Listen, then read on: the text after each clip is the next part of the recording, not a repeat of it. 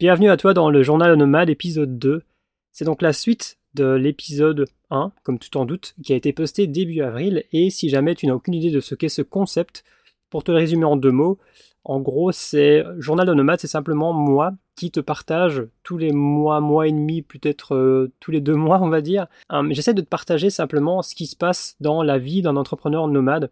Et là, pour le coup, c'est vraiment te parler de la vraie vie avec euh, des détails que je ne vais pas forcément partager sur les réseaux sociaux ou ailleurs parce que le fait est qu'aujourd'hui, avec les réseaux sociaux notamment, tu es obligé de faire des choses qui sont que très intéressantes, que croustillantes, qui vont attiser les gens, qui vont intéresser les gens.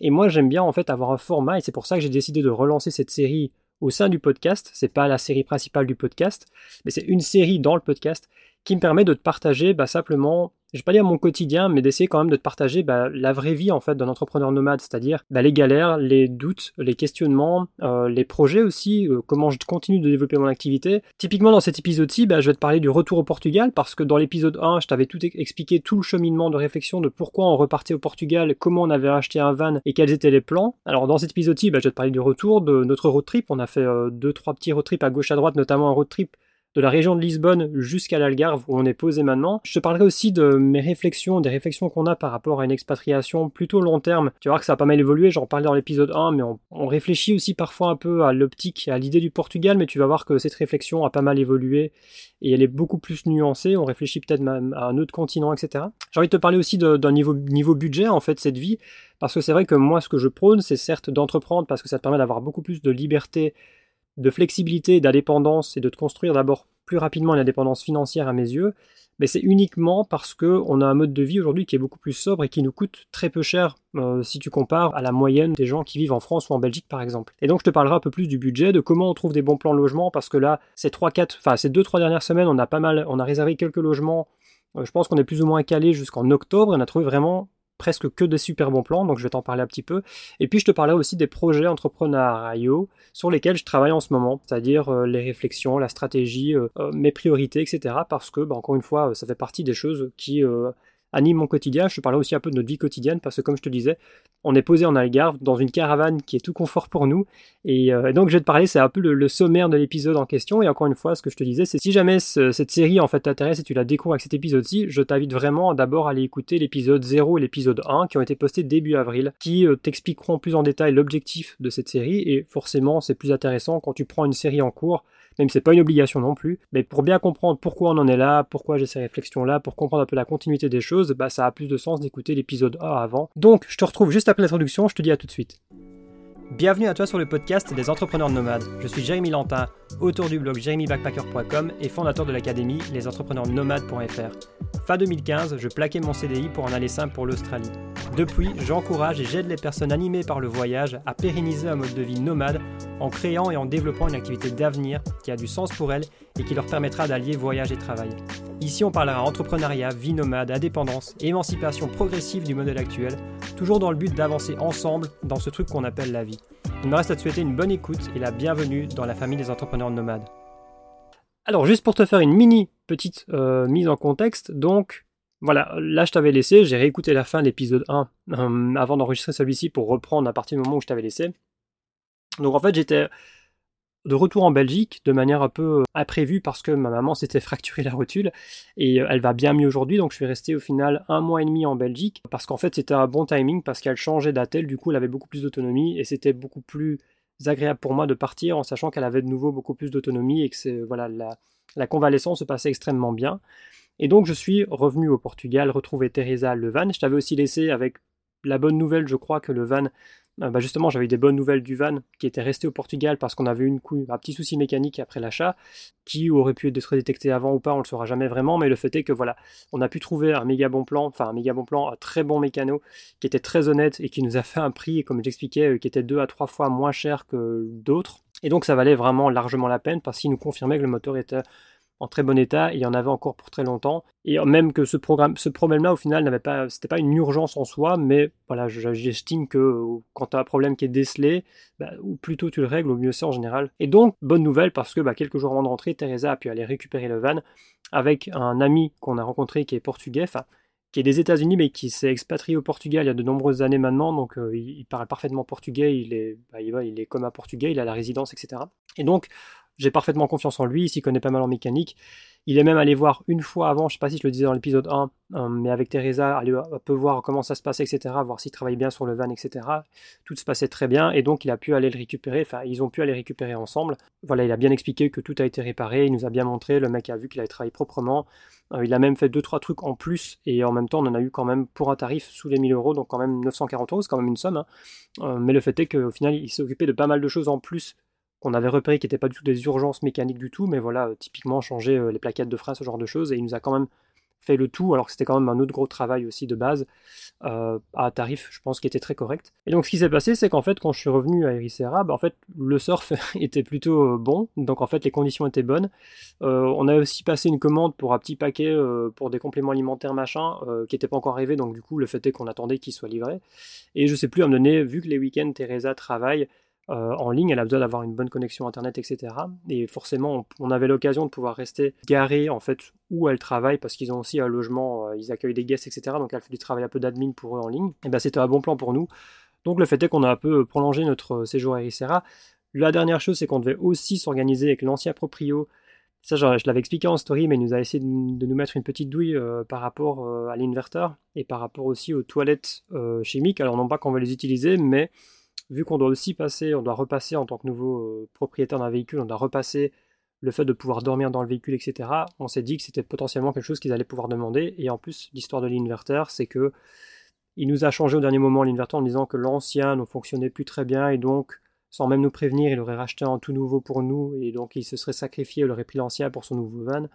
J'y croyais moyennement et on a bien fait parce qu'en fait, après vérification, et après l'avoir récupéré, il s'avère que celui qu'il avait voulu reprendre en nous prétextant qu'il fonctionnait plus, d'une part fonctionne très bien, et en plus c'est un bien meilleur inverteur parce que si jamais un jour tu achètes un van ou tu veux faire une installation électrique, sache que si tu veux brancher tes ordinateurs, tes téléphones, etc., et que tu veux convertir en fait euh, l'électricité qui vient d'une batterie via des panneaux solaires par exemple, il te faut un converteur, ou un inverteur, ça dépend en anglais, qui va te faire en fait euh, du pure sine wave. Et en fait, la différence, c'est que tu as des euh, quasi sinus wave, je crois, qui sont en fait du courant un peu euh, pas régulier, en fait, qui vont envoyer en permanence des jets. Ça fonctionne, mais c'est pas du tout bon pour les, objets de valeur. Et donc, un pure sine wave te permet d'avoir un courant qui est continu et qui est bien meilleur et bien plus simple pour les, les objets voilà, électroniques de valeur. Et donc voilà, on a bien fait un peu de se battre, et donc le fait est qu'il voilà, il évitait un peu le truc, mais à force d'un peu l'emmerder, on a fini par avoir un rendez-vous. Et donc on a pu finalement entamer notre road trip comme c'était prévu pour redescendre vers l'Algarve. Je t'avoue qu'on n'avait pas vraiment trop de plans. On a juste fini par trouver, quand on était à Ericeira, je crois, un plan qui est celui dans lequel on est aujourd'hui, et qui s'est avéré être un bon plan parce que au final, je pense qu'on fait partie des 5% des gens qui vivent en Algarve pour euh, plus d'un mois avec le budget qu'on a. Parce qu'en fait, on a trouvé, c'est Caravan Park, qui est à l'est de Sagres. Pour ceux qui connaissent Sagres, c'est vraiment la pointe sud-ouest du Portugal, si tu veux, si tu visualises un peu la carte de l'Europe. Et donc on est, je sais pas moi, une vingtaine de minutes de Sagres. Et donc on a une, une caravane qui est tout confort, qui est quand même assez spacieuse avec un espace, et surtout ça aussi qui est cool, on a un espace vraiment, tout l'espace devant en fait il est coupé du reste du caravan park et donc c'est notre espace à nous mais c'est un grand espace extérieur avec une table etc et c'est quasiment là qu'on est la plupart du temps et c'est là qu'on prend tous nos repas, qu'on a notre espace pour faire du sport, on a un espace pour garer le van aussi forcément et donc ça on a payé 411 euros pour un mois à deux donc 200 euh, euros pour, euh, par personne pour vivre en Algarve pendant un mois euh, même si on n'est pas encore en pleine saison, c'est quand même des tarifs maintenant qui commencent à augmenter. Et je peux te garantir que pour avoir quand même pas mal regardé, euh, on est bien en dessous des tarifs un peu moyens. Et donc on a trouvé ça via Airbnb. Euh, je ne me demande pas la chance qu'on a eue. En fait, souvent ce qui se passe, c'est que les rares fois où on book, enfin les fois où on book par Airbnb, Airbnb, pardon, c'est souvent parce qu'on va trouver, on va, chercher des logements déjà pour plus d'un mois. Et en fait, souvent, quand tu vas booker un logement pour plus d'un mois, ils vont appliquer certains une réduction qui va être conséquente parce que tu restes long séjour, tu veux. Et donc, ce qui fait que parfois, tu vas avoir des réductions de plusieurs centaines d'euros sur, euh, sur des logements qui coûteraient très cher. C'est quelque chose qui peut être intéressant et donc on a trouvé ce plan-là comme ça. Et le fait est que, bah, au final, tu rajoutes euh, les courses. C'est simplement notre autre coût global. L'essence, bah, on a un plein, mais je veux dire, ça fait deux semaines et demie ou trois semaines qu'on est là et on est loin de l'avoir vidé. Donc, en fait, on va, je pense qu'on va vivre avec un plein euh, ce mois-ci parce qu'en fait, on se déplace juste pour aller à Sagres pour parfois voir un peu si les spots de surf fonctionnent, mais sinon on a des spots de surf qui sont beaucoup plus proches, ou alors juste pour aller faire les courses. Mais sinon, on est très bien, on est posé ici, on n'a pas besoin de, courir à gauche, à droite euh, sans raison particulière. Donc je pense qu'on va vraiment avoir un mois à peut-être 400 euros par personne euh, pour vivre en Algarve. Je pense qu'on s'en tire pas trop mal. Au-delà de ça, donc ça c'est la situation un peu actuelle, mais pour arriver jusqu'ici, ben, on a fait un road trip et justement pour ceux que ça intéresserait, j'ai fait un article. Alors là pour le coup, bon conseil pour ceux qui bloguent et qui veulent voyager, qui veulent développer un blog. L'article en fait je l'ai rédigé au fur et à mesure où on faisait ce road trip. Donc on a fait un road trip qui a duré une dizaine de jours, donc de Lisbonne jusqu'au sud-ouest forcément. On a longé la côte, on a traversé la région euh, d'Alentejo, je vais pas dire de bêtises, et donc jusqu'à arriver par euh, jusqu'à l'Algarve, et donc on est descendu vraiment jusqu'au sud, euh, sud-ouest de l'Algarve. Ça nous a pris une dizaine de jours, et en fait ce que je faisais, c'est que je rédigeais juste sur un fichier Word, sans m'embêter avec des photos, etc., même si je prenais des photos forcément. Mais donc je résumais peut-être tous les 2-3 jours, entre guillemets, j'écrivais euh, quelques centaines de mots pour expliquer un peu ce qu'on faisait. Et en fait, une fois arrivé ici, l'article était prêt, j'avais juste à forcément un peu le retravailler, euh, travailler un peu le référencement, donc j'avais accès à Internet, etc. Et euh, ajouter quelques photos. Et donc, c'est pour ça que j'ai pu publier l'article assez rapidement, juste après avoir terminé le road trip.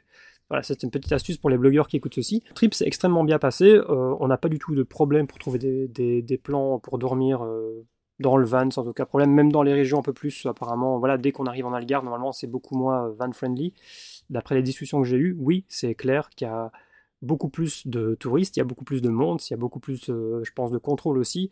Mais bon, on a fini quand même par toujours trouver des bons plans, quitte à parfois devoir un peu s'aventurer sur des chemins un peu, un peu foireux. Mais le van, c'est ça l'avantage en fait d'avoir un van euh, qui est robuste, c'est qu'il n'est pas 4x4, mais bon, on a appris, on apprend petit à petit à voir ce qu'on peut faire avec lui ou pas. Et donc on a toujours trouvé des bons plans. Et donc, bon, c'est difficile de détailler un road trip euh, juste à travers ma voix. Hein. c'est beaucoup plus mieux, c'est beaucoup mieux quand c'est imagé. Donc je t'ai fait un article avec plein de photos. Sache que c'est une région qui est à mes yeux extrêmement sous-cotée, donc toute la, côte en fait de Lisbonne jusqu'à l'Algarve. Euh, les gens viennent souvent directement en Algarve ou tracent jusqu'à l'Algarve. Alors oui, tu as aussi des, belles plages, des, belles, euh, belles falaises euh, qui donnent sur des plages, etc. en Algarve, mais le fait est que nous, on cherchait surtout des spots de surf et des endroits un peu isolés, et pour le coup, on a été, euh, on a été servi parce qu'on a trouvé vraiment des plages merveilleuses dont on n'avait pas idée, qui nous ont parfois fait penser même un peu à l'Australie, même certaines routes en fait qui étaient un peu plus dans, les zones un peu plus reculées, même certaines plages en fait qui étaient accessibles via un peu des, des forêts qui étaient un peu... des mini-forêts qui faisaient penser un peu à des forêts tropicales, donc ça faisait pas mal penser à l'Australie par moment. Et je t'invite vraiment à aller voir l'article si c'est une région que tu n'as pas encore visité parce que ça coûte très peu cher. Au final, enfin, j'ai même fait un budget complet.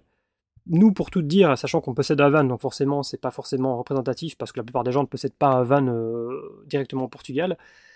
Mais ça nous a coûté franchement 200 euros par personne pour l'ensemble du road trip, donc nourriture et essence. Donc voilà, le Portugal, c'est pas immense non plus, hein, même si l'essence a bien explosé. Euh, le fait est qu'au final, je crois qu'on a fait un plat et demi max, quelque chose comme ça pour tout faire. Donc, euh, donc voilà. Et puis, euh, et puis sinon, ben forcément, on ne dépensait rien en logement. Et j'ai fait, donc voilà, dans l'article, ce que je voulais dire, c'est que j'ai fait une estimation de même si tu louais en fait un véhicule. Donc je t'ai fait une estimation complète, ça donnerait une bonne idée. Et puis on, fait, on privilégie les activités gratuites aussi, donc voilà, ça donnerait quand même une bonne idée de tout ce qu'on a fait, de combien ça pourrait te coûter de faire ce type de road trip là.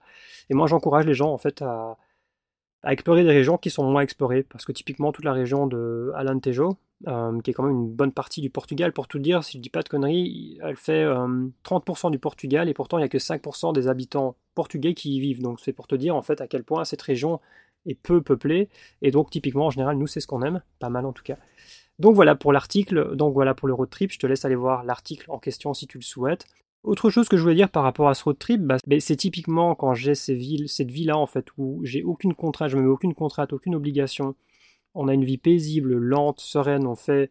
Nos vies sont rythmées par l'endroit où on va aller, ou l'endroit où on veut aller euh, surfer, ou qu'on veut découvrir, sans aucune obligation de temps ou autre. C'est pour ces moments-là en fait que je ne regretterai jamais d'avoir choisi cette vie-là. Parce que ces moments-là deviennent extrêmement précieux, je trouve, aujourd'hui dans le monde moderne Imagine si tu arrives à avoir 10 jours où tu n'as aucune contrainte, aucune obligation, que tu as... Alors, pour beaucoup de gens, du coup, ça va être associé à prendre des vacances.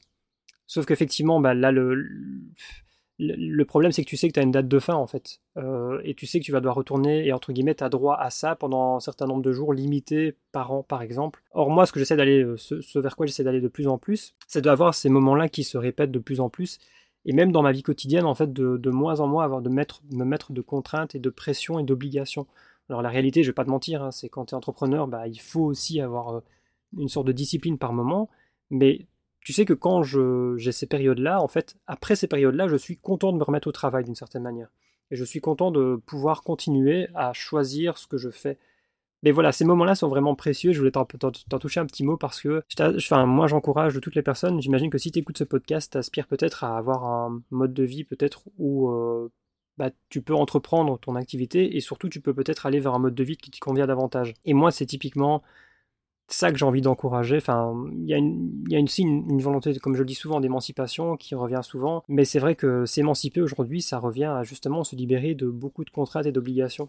Et c'est tout ça, tout ça est lié encore une fois, et je pourrais t'en parler pendant des heures, mais je vais essayer de rester un peu dans la ligne directrice de ce podcast, de ce que j'ai plus ou moins prévu, enfin en tout cas ce que je voulais voir avec toi. Une petite chose, bah, c'est que moi par exemple, j'ai abandonné l'idée de pouvoir travailler quand je suis dans ces périodes de road trip. Et j'ai vraiment accepté que c'était vraiment, pour le coup, pas pour moi de travailler, d'avoir des périodes où genre une demi-journée, je pourrais vraiment bosser à fond, etc. ou pas.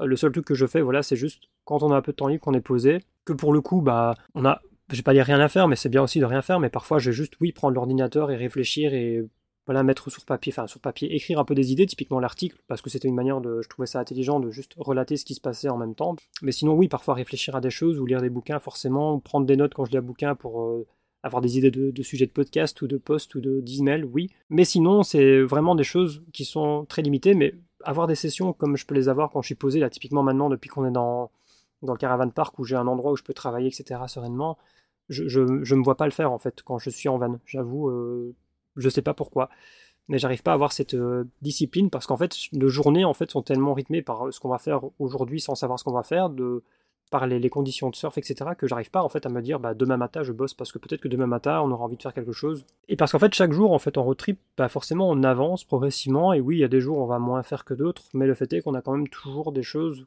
qu'on a envie de faire et puis euh, et puis je sais pas j'aime bien euh, profiter de ces moments-là pour complètement au maximum me déconnecter des écrans et ça fait extrêmement du bien. Mais j'ai beaucoup de respect pour les personnes qui arrivent à travailler en, van, qui vivent dans leur van à l'année. J'ai pas cette prétention-là, je veux pas dire que je suis un van lifer, euh, machin, parce que non, en fait, on se déplace à gauche à droite. Oui, par moment, on va rester pendant plusieurs semaines, on va vivre dans le van, mais je, on ne se voit pas vivre dans le van à l'année. Déjà parce qu'on a un petit van qui est discret, alors il y en a qui le font dans des petits vans, tu me diras, et on a quand même pas mal d'autonomie d'un point de vue, voilà, on a un système électrique qui fait qu'on peut rester, euh, qui fonctionne sur panneaux solaires, ce genre de choses, mais le fait est qu'aujourd'hui, je pense qu'on est quand même tous les deux plus heureux quand on est des endroits où on peut se poser pour au minimum un mois, deux mois, puis même plus quand c'est des régions ou des, ou des villes ou des, ou des, endroits, des villages où on se sent très bien.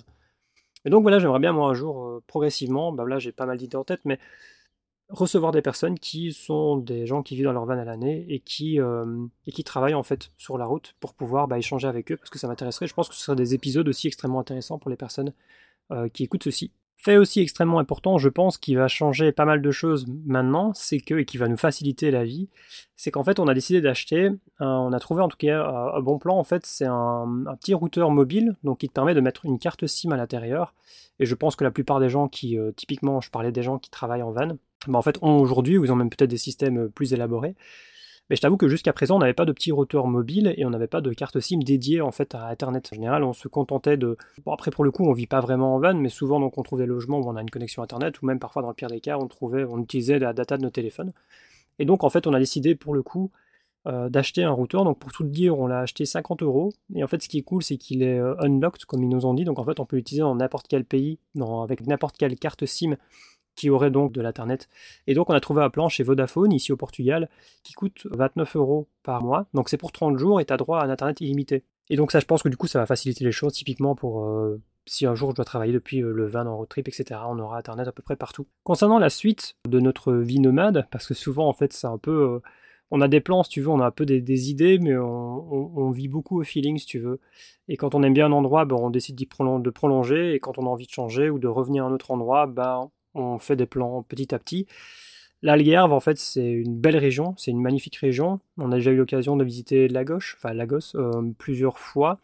Et je pense qu'en fait, pour, pour t'expliquer un peu la suite des événements, Teresa rentre en Allemagne pour deux semaines parce que euh, bah, à chaque fois, en fait, une ou deux fois par an, ils font des réunions familiales où ils se retrouvent tous pendant une ou deux semaines ce que je trouve génial, et donc euh, parce qu'elle a plusieurs frères et sœurs, et donc c'est l'occasion pour elle de revoir tout le monde, donc forcément elle va rentrer. Et ensuite, moi j'irai la rechercher à Malaga si euh, tout se passe bien. Normalement, je pense qu'il n'y a plus trop de, de, contrôle ou de, règles machin pour pouvoir bouger librement en van. De toute façon, j'ai discuté avec pas mal de gens, même pendant les pires périodes. des gens voyageaient en van sans aucun problème à travers l'Europe, mais j'ai rien dit. Euh, et donc, j'irai la récupérer là-bas, et ensuite on se fera sûrement encore un road trip de, je sais pas moi, une semaine ou deux pour revenir gentiment et découvrir un peu l'Andalousie pour le coup jusqu'au Portugal. Et en fait, on a plus ou moins prévu, on a trouvé un plan logement C'est ça que je te disais un peu, maintenant on va parler un peu du, budget aussi, etc. On a trouvé un plan logement à Péniche, qui est du coup un peu au nord d'Ericeira, donc c'est un peu au nord de, Lisbonne aussi. Et je, je n'y croyais pas parce qu'on n'avait pas vraiment de plan, tu vois. On se disait, bon, qu'est-ce qu'on fait? Est-ce qu'on envisageait même peut-être d'aller un peu au Maroc, etc vu qu'on se disait qu'on n'était pas si loin potentiellement de prendre le ferry, etc. Maintenant, il y a encore des histoires de tests, je crois, pour le Maroc, donc euh, bon, ça nous emmerde un peu. Et l'idée, c'est que on cherchait un peu, donc là, je me baladais sur Airbnb, donc je mets souvent, moi, ce que je fais, c'est que je mets les dates, en fait, ou les périodes qu'il nous faudrait. Je mets le budget. Bon, le premier réflexe, c'est d'aller dans paramètres, euh, enfin les filtres, et de mettre, de mettre le budget au minimum, et ensuite, on regarde un peu ce qui se passe. Et donc, souvent, d'abord, on cherche par région, et puis moi, je vais me balader, en fait, si tu veux, un peu sur la carte, pour voir même parfois un peu dans dans d'autres régions, même plus dans le centre. Souvent, ça coûte moins cher. Et donc, complètement par hasard, on trouve ce logement qui nous est revenu à. Donc là, on parle de mi-juin jusqu'à fin juillet. Donc là, on est pique dans la haute saison. Hein. c'est normalement les prix, euh, pour te dire, Ericeira, c'est devenu n'importe quoi. C'est une région que j'aime, c'est un village que j'adore, mais le Portugal, de manière générale, les prix ont vraiment explosé là depuis 2-3 ans. C'est vraiment. Tout le monde veut venir ici, j'ai l'impression. Bon, je pense que ça devient quand même une destination où les gens euh, aiment bien venir. Et donc les prix ont vraiment, vraiment, vraiment augmenté. Et on a trouvé ce petit logement, qui du coup est une, euh, un appartement enfin un appartement même sur deux étages je crois, euh, qui est partagé du coup avec une Anglaise qui s'est installée ici depuis euh, deux ans, je crois qu'elle nous a expliqué. Et donc elle loue une chambre double avec un espace pour bureau, etc. Donc forcément tu partages la cuisine, les espaces communs, qui est à deux minutes d'une plage, qui est à 5 minutes en voiture de péniche. Il y a aussi un super spot de surf à 10 minutes, qui est beaucoup plus connu, même si normalement elle nous explique qu'en face de chez elle, parfois ça marche même en été, donc on verra et on a payé, je crois, 350 euros pour 40 nuits. Donc je sais pas si tu... c'est 358 si je dis pas de conneries. C'est assez fou parce que du coup c'est pour nous deux. Euh, donc on s'est même demandé si elle n'avait pas fait d'erreur. Du coup on a quand même discuté avec elle, non pas pour lui dire est-ce que n'avez pas fait une erreur avec le prix, mais juste d'abord pour euh, être sûr que voilà c'était bien, euh, bien légitime, c'était bien une vraie offre. et la femme était super super cool. Elle nous, elle nous parle même voilà des spots de surf etc. Et on a un peu discuté de plein de choses. Et donc elle a jamais elle a jamais tilté euh, sur le prix ou autre, et même quand on a réservé, elle a accepté directement aussi, etc. Donc bon, voilà, je t'avoue que on est super content parce que on a un logement euh, qui est dans un endroit euh, qu'on connaît, donc Péniche, on y est déjà passé deux trois fois maintenant, on aime bien. D'ailleurs, c'est là où on était allé aussi dès qu'on avait acheté le van. On était monté jusqu'à Péniche. Je crois que je l'ai expliqué dans l'épisode 1 pour aller voir une compétition de surf et aller voir Kelly Slater qui surfait du coup à Super Turboche, qui est un spot de surf qui est assez connu et qui du coup est pour le coup là à 5 minutes de l'endroit où on va, on va rester. Donc il y a du surf, euh, c'est au Portugal, on sera en plein été, c'est un endroit où je pourrais, on pourra travailler aussi euh, posément, on aura notre chambre privée à nous, etc. Et on sera visiblement qu'une personne qui est super chouette, qui est aussi, euh, qui est aussi une surfeuse, donc, donc ça va être super cool. Et donc pour un tarif de, de 40 000, donc même plus d'un mois en fait, incluant le mois de juillet, je t'avoue qu'on c'est un peu un questionnement qu'on avait, où on va rester en pleine haute saison, sachant qu'en général on aime bien voyager, aller dans des endroits où on évite les hautes saisons parce que ça fait baisser facilement, ça me permet de facilement baisser les prix.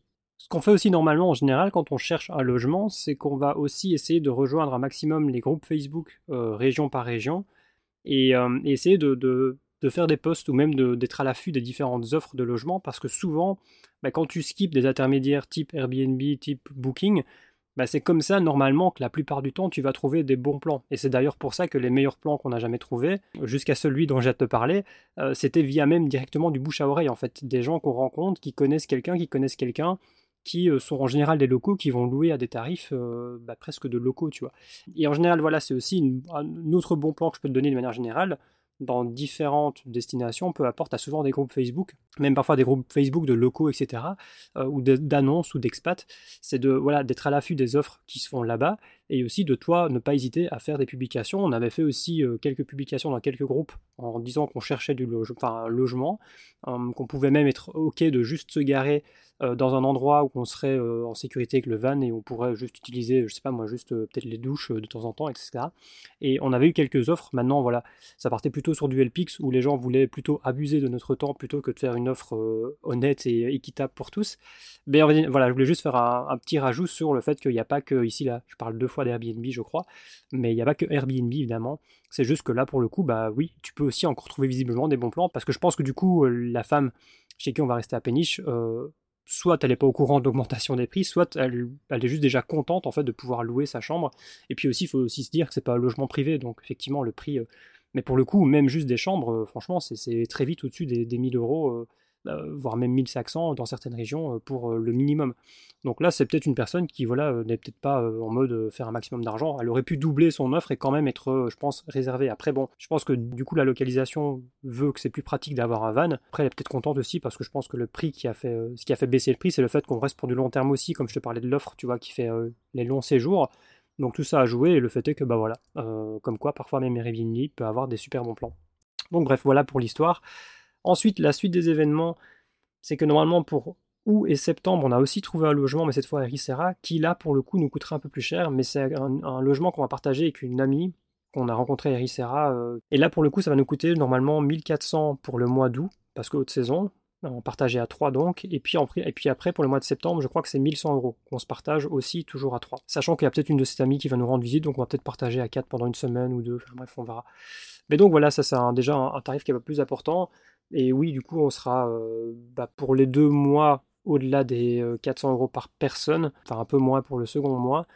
Mais ça reste quand même quelque chose de très honnête pour vivre à Ericeira en plein août. Donc, euh, et en plus, ça devient très compliqué de trouver des logements à Ericeira, surtout en haute saison. Tout part extrêmement vite et du coup, les vendeurs en fait n'ont pas peur de faire augmenter les prix parce qu'ils savent qu'il y a une grosse demande.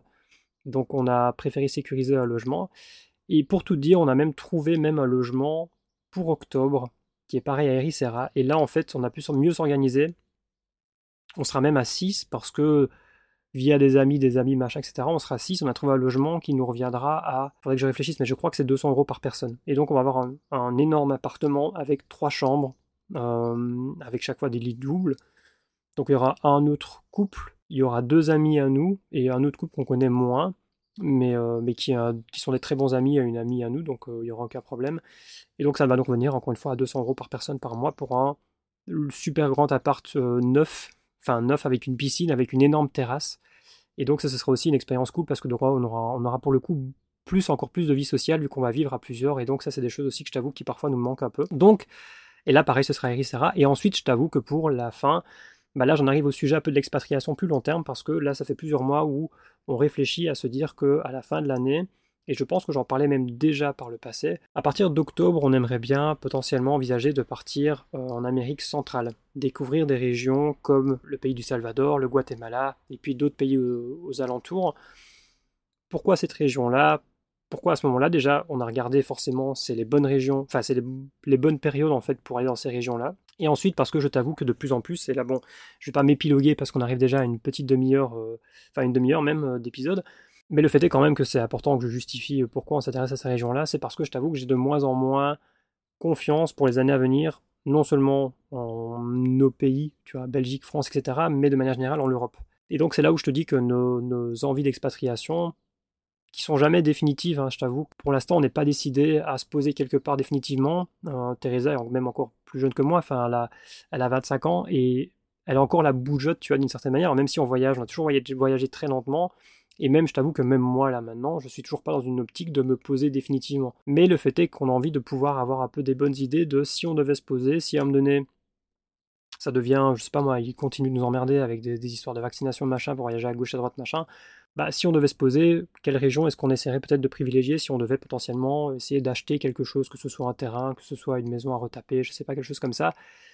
Dans le meilleur des cas, comme, comme je l'ai toujours dit, bah, ce serait idéalement de pouvoir faire ça euh, avec euh, deux endroits, donc c'est-à-dire avoir un endroit comme ça en Europe et un endroit comme ça en dehors de l'Europe. Je pense que là, on serait pas mal, mais bon, sachant que on n'est pas du tout chaud pour faire des emprunts, c'est pas du tout des choses euh, en lesquelles on a confiance, enfin c'est pas confiance, mais si tu veux, pour moi la question de l'emprunt, c'est passer en fait un, accord qui est implicite et qui veut dire beaucoup plus que signer un contrat que tu vas rembourser. En fait pour moi ça veut dire que tu vas ok dire à l'État et donc à la banque que tu es prêt en fait à pour les 20 prochaines années à à leur rembourser un montant fixe, quoi qu'il arrive, quoi qu'il en coûte. Alors que ce qui se passe en fait c'est que quand tu fais un emprunt, toi tu vas faire un apport et en fait la banque peut quasiment, c'est autorisé, elle peut créer jusqu'à 10 fois. Donc quand tu lui donnes 10 euros, elle peut créer 100 euros. Voilà. Et donc en fait, elle va te donner cet argent-là qu'elle va créer presque de rien, de nulle part.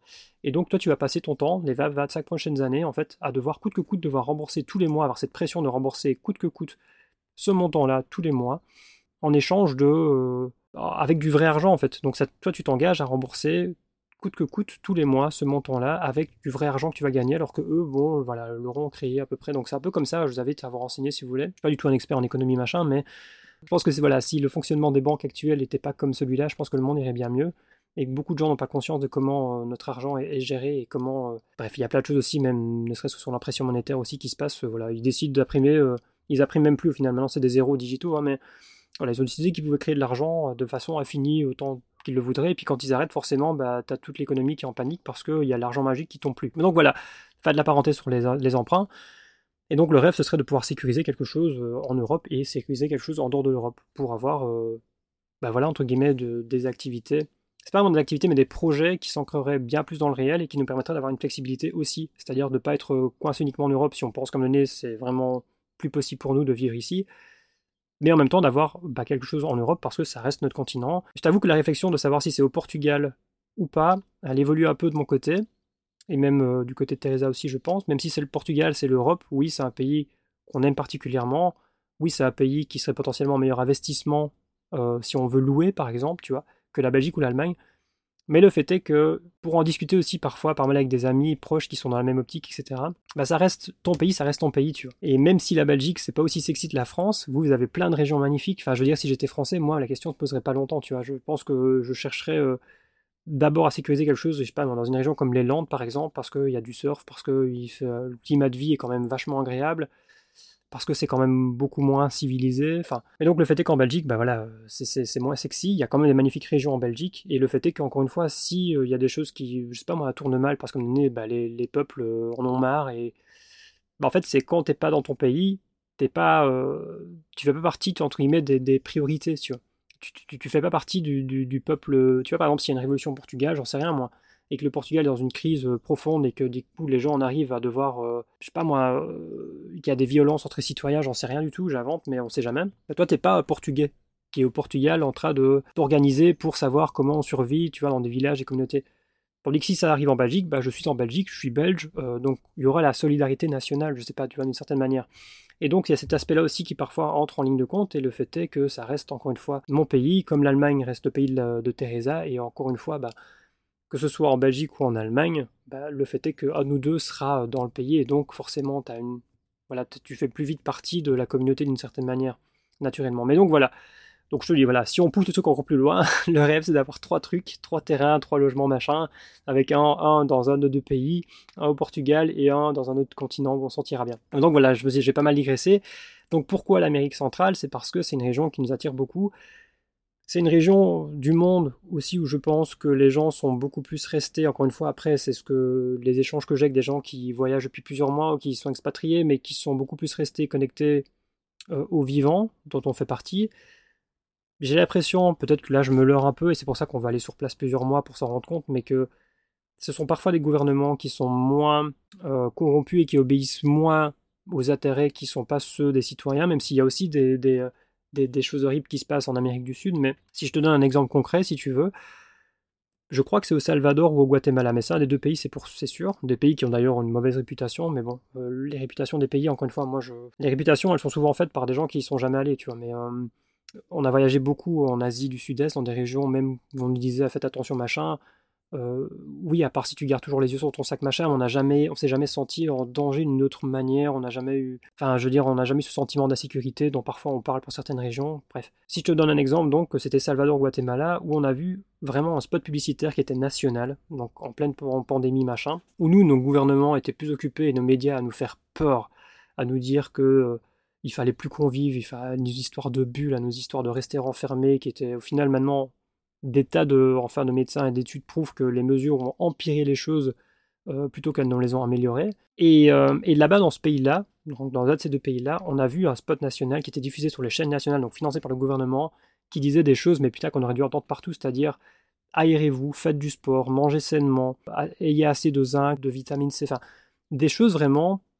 Voyez vos proches, mais faites attention, si vous avez des symptômes, n'allez pas voir des personnes âgées ou à risque. Enfin, des trucs de bon sens, tu vois. Et des trucs qui coûtent rien des trucs que tu peux donner, des conseils que tu peux donner aux gens pour prendre soin de leur santé pendant une période où il y a un virus euh, qui circule, qui est dangereux pour une partie ciblée de la population, plutôt que des mesures complètement drastiques et folles comme on a vu chez nous. Mais bref. Et donc, je pense que si un gouvernement en est à financer ces pubs-là, à les diffuser de façon nationale, c'est que ça peut difficilement être pire. Alors, il y a sûrement des avantages et des inconvénients. Encore une fois, je ne suis pas un expert, je j'en parlerai bien mieux, je pense, quand, on sera allé sur place. Mais voilà, c'est le genre de, de, phénomène et d'événement, je pense, qui quand même est très révélateur de beaucoup de choses.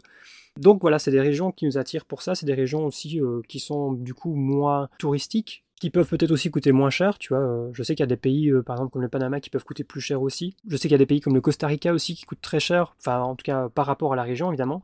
Mais donc voilà, pour plein de raisons, c'est des pays aussi où tu peux surfer, si je dis pas de bêtises, c'est des pays où j'ai l'impression que la vie est plus paisible, la vie est plus lente, etc. Donc bref, on y verra. C'est que des idées qu'on sait en faisant des recherches, mais voilà, c'est des régions qui nous intéressent beaucoup. Et donc voilà, c'était pour te faire un peu une mise à jour sur les réflexions, comme j'aime bien le faire dans, ce type, euh, dans cette série ici, sur les réflexions. Je sais que beaucoup de gens avec qui je discute, qui sont euh, arrivés aux mêmes conclusions, je sais pas comment dire ça autrement, mais euh, que moi par rapport à bah, à qui nos dirigeants répondent aujourd'hui, et donc c'est pas forcément à nous, euh, à ce qui se trame, à ce, qui va pouvoir potentiellement arriver dans les prochaines années, à ce qui se met en place. Il y a beaucoup de gens qui envisagent l'expatriation, et je peux le comprendre. Il y a aussi beaucoup de gens qui n'envisagent pas du tout l'expatriation parce qu'elles n'ont pas envie, entre guillemets, d'avoir cette sensation d'abandonner leur pays. Et moi, je t'avoue que je suis un peu parfois tirailleur de les deux. Et c'est quelque chose qui est complexe parce que j'aime mon pays. Alors, historiquement, la Belgique n'a pas du tout une histoire aussi forte euh, et, et, qui fédère que la France.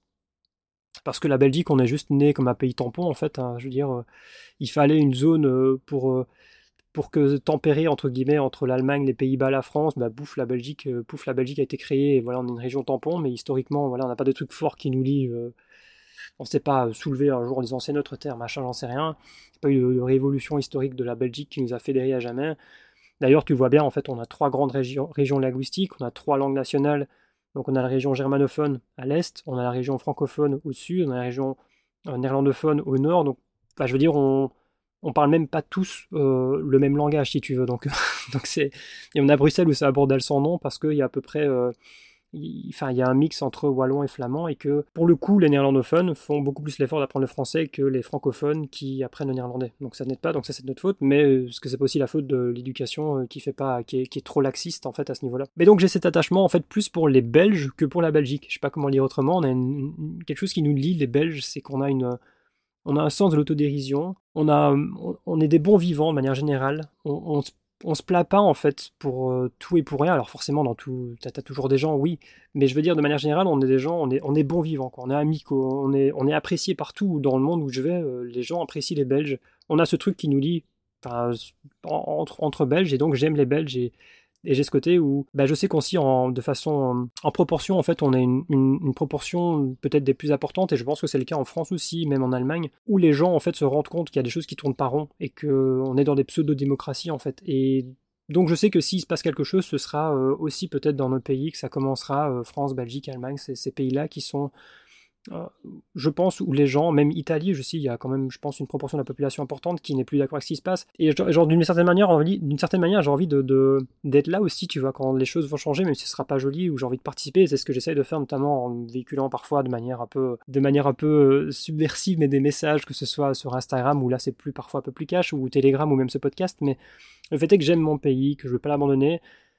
Mais en même temps, je vois un navire qui coule et je me dis que c'est pas parce qu'une encore une majorité des gens euh, sont ok et ne refusent de voir qu'on est en train de, que c'est en train de couler que je dois couler avec. Je sais pas comment l'expliquer autrement. Et donc, je suis confiant sur le fait que de plus en plus les crises vont en fait vont amener les gens à s'éveiller et à, enfin, on dit souvent s'éveiller, mais je veux dire à voir les choses autrement et à accepter qu'on ne doit plus accepter ça justement. Mais en même temps, j'ai pas envie de, vivre avec euh, des passes, d'accepter en fait que je dois me tester pour tout et pour rien ou que je sois discriminé parce que j'ai fait un choix différent d'autres, enfin que pour subir en fait. Et donc, euh, je continue de me construire cette vie. Encore une fois, il n'y a pas de, de, de, tutoriel à comment vivre sa vie. J'essaie de vivre une vie en fonction de mes valeurs, en fonction de, des choses qui me paraissent importantes, de ce qui me paraît juste. Et donc voilà, c'est des réflexions que j'ai par rapport à l'expatriation, dont je voulais te parler un peu ici. Dernier point que je voulais voir dans cet épisode-ci, c'est des projets un peu sur lesquels je travaille, comment je réfléchis à ma stratégie, euh, notamment de contenu. Euh. Alors, je suis super content parce qu'au moment où j'enregistre cet épisode-là, il y a en l'espace de quelques jours, là, les places pour les accompagnements, parce que j'ai aussi des accompagnements individualisés, sont partis. Euh, j'ai eu beaucoup de personnes qui ont pris des rendez-vous découvertes, des appels découvertes, parce que les accompagnements, c'est des choses où bah, c'est un autre prix pour être avec toi, mais c'est un accompagnement complet sur six semaines où on développe le projet, on réfléchit beaucoup. Il y a beaucoup de dev perso, mais aussi beaucoup de développer un vrai projet réaliste. Et souvent, les gens qui viennent à moi, c'est ça qui est assez agréable, c'est que c'est des gens qui sont dans la même optique en fait, qui veulent construire des projets qui ont vraiment du sens et qui aspirent à, entre guillemets, qui, qui sont dans la même optique que moi, c'est-à-dire que, qui comprennent qu'à mes yeux, si tu entreprends aujourd'hui, il faut aussi essayer de changer l'environnement. Et donc, c'est parfois c'est souvent des, des, des, périodes extrêmement riches. Et donc, je suis super content parce que les places sont parties très vite et je me suis quand même engagé à faire tous les appels découvertes, même quand c'est complet. Mais voilà, c'est toujours aussi, entre guillemets, un peu un risque quand tu ouvres quelque chose de dire, bah, finalement, euh, personne en veut, personne n'est intéressé. Alors là, forcément, j'ai déjà accompagné 6 ou 7 personnes. C'était la première fois que j'en parlais, typiquement dans les emails notamment. Et voilà, c'est parti vite, donc je suis super euh, content. Merci aux personnes qui m'ont fait confiance, et puis j'ai hâte de commencer ça. Sinon, je réfléchis aussi à un autre gros projet. Alors, je vais pas forcément le dévoiler ici parce que c'est quelque chose qui n'existe pas encore, mais qui va me permettre, comme je dit dans l'épisode précédent, de diversifier mes sources de revenus. C'est un projet en un, projet qui est en lien avec la thématique du blog. C'est un projet que j'ai en tête depuis longtemps, c'est un qui me demande beaucoup de réflexion, mais j'ai commencé à mettre les choses sur papier. D'ailleurs, c'est toujours comme ça que je te conseille de commencer. Moi, c'est toujours comme ça que je commence. Je commence juste à prendre une feuille de papier et à essayer de réfléchir à un plan de comment je vais faire les choses.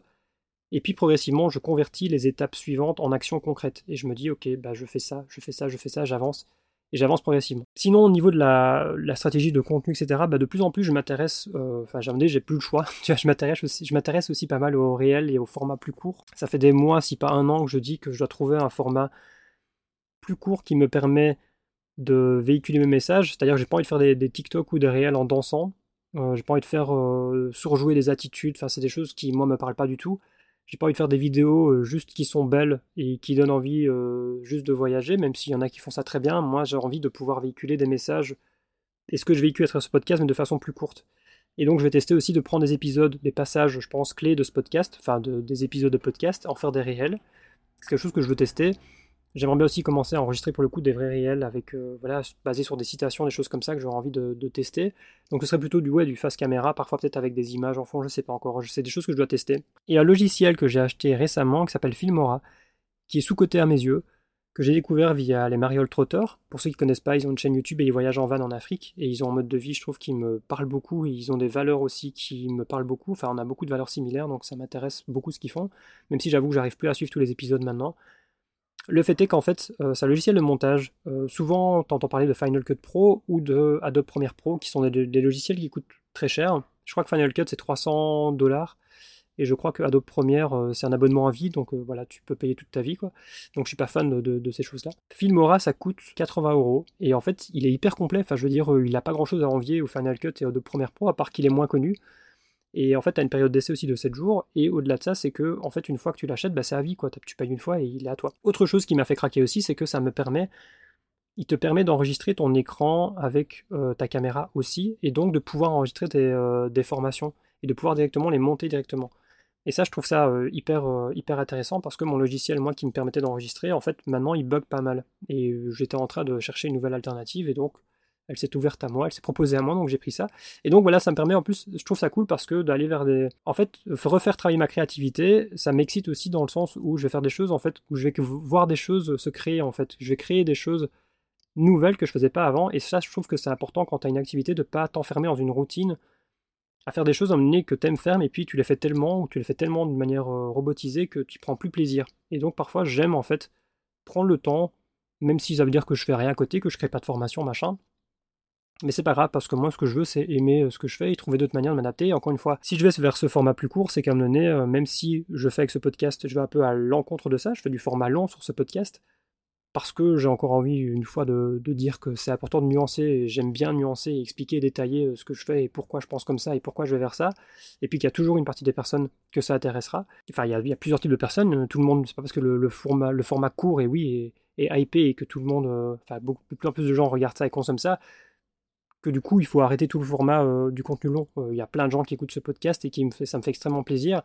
Et je continuerai de le faire, mais le fait est qu'à un moment donné, voilà, quand Instagram le dit depuis plusieurs fois maintenant qu'ils vont pousser les réels euh, au détriment du reste, que c'est ce qu'ils vont mettre en avant, que Instagram est une plateforme vidéo, à un moment donné, ça reste des outils, mais si on veut jouer avec ces outils-là, pour les, mettre à notre service et pas en être leur esclave, à un moment donné, il faut aussi s'adapter aux règles du jeu. Hein. sinon, se battre à contre-courant à vitam aeternam, c'est très compliqué, c'est épuisant, et en plus, bah, ça donne moins de résultats très clairement. Donc voilà, j'ai envie de, me lancer dans cette aventure-là, de tester. Donc je suis pas mal dans des périodes de réflexion où je vais tester des choses. Et tu pourras le voir sur mon compte Instagram. Donc euh, si t'es pas abonné, tu peux aller voir. Et puis encore une fois, bah, je continue les emails. Ça, ça change pas. Ça, j'aime beaucoup. Je continue euh, de le faire. J'ai, plein d'idées d'emails qui me traversent la tête euh, presque tous les jours. Mais donc j'essaye de m'adapter en fonction de ce que je crée et de ce que j'ai le temps de poster. Et puis sinon, bah voilà, j'ai ce gros projet là sur lequel je travaille, j'ai les accompagnements maintenant en parallèle où j'ai réouvert quelques places. Et puis, euh, et puis pour le reste, on verra, j'ai des idées de formation, mais voilà, pour l'instant j'ai envie de travailler sur d'autres choses. Donc je ne mets pas une pression en dire il faut absolument que je fasse une formation pour se faire de l'argent, machin.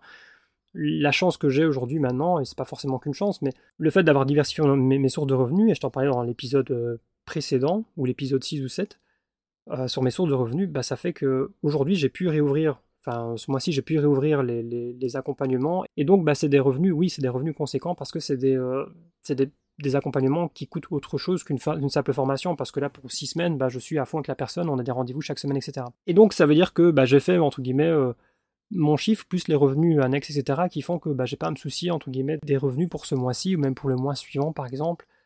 D'autant plus que j'ai couplé, ce, comme je te le dis souvent, hein, comme j'ai couplé mon mode de vie avec un mode de vie très sobre qui me coûte très peu cher, comme je te parlais euh, des histoires de budget un peu plus tôt. Donc euh, écoute, je vais te laisser ici. Merci d'avoir écouté cet épisode-ci. J'espère qu'il t'a plu. J'espère que cette série te plaît. Si c'est le cas, n'hésite pas à laisser une petite note.